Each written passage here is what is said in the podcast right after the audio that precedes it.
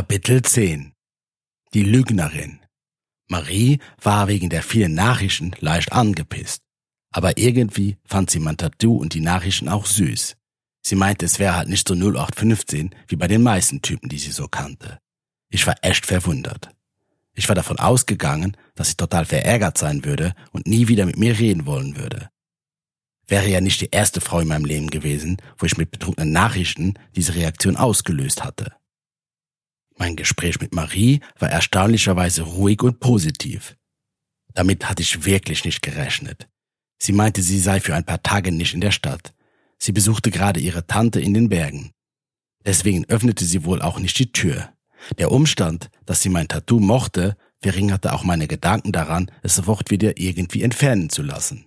Ich hatte ja nicht die geringste Ahnung, ob das überhaupt möglich wäre, aber jetzt konnte ich meinen tierischen Begleiter ja für den Moment mal dort verweilen lassen. Doch Marie war Meisterin darin, mir Hoffnungen zu machen, um sie am Ende doch wieder mit einem Satz zu zerstören oder sagen wir mal, sie zu relativieren. Sie war eindeutig der Delfin am Horizont, der sich hin und wieder so nah an den Strand heranwagte, dass die Ziege sich ihr bis auf ein paar Meter nähern konnte, um dann von einem Moment auf den anderen wieder hinaus aufs Meer zu verschwinden und die Ziege zurückzulassen. Am Ende des Telefonats meinte Marie, aber du Hannes, ich will dir nicht zu sehr falsche Hoffnungen machen. Der Tattoo ist voll süß, aber mehr auch nicht. Lass uns mal wieder sehen, wenn ich zurück bin. Dann kannst du es mir nochmal richtig zeigen. Irgendwie war ich trotz Maries letzter Aussage guter Dinge. Sie hasste mich nicht. Das war mir sehr viel wert. Mein Kater fühlte sich schon besser an. Ich wurde hungrig und beschloss, einen Umweg auf dem Nachhauseweg zu machen. Ich wollte mir noch ein bisschen Fastfood genehmigen, bevor ich mich ins Bett begab, um den Schlaf nachzuholen, den ich wohl nur bedingt vor Maries Tür genießen konnte. Mein Kopf hämmerte und ich fühlte mich total verspannt.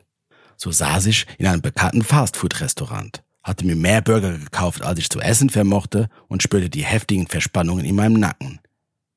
Es war schon eine harte Nacht gewesen, die ich hinter mir hatte. Ich blickte mit gemischten Gefühlen auf meinen Arm und saß ganz hinten im Restaurant. Der Platz war etwas von Raumpflanzen abgeschirmt. Ich wollte meine Ruhe und konnte so mitleidigen und sonst wie neugierigen Blicken entgehen. Ich biss in meinen Burger und kaute so vor mich hin. Hin und wieder hatte ich kurze Flashbacks von letzter Nacht, aber nur ganz kurz und sehr verschwommen. Ich bemerkte, wie Björn auch ins Restaurant reinkam und sich vorne zum Tresen stellte. Ich duckte mich.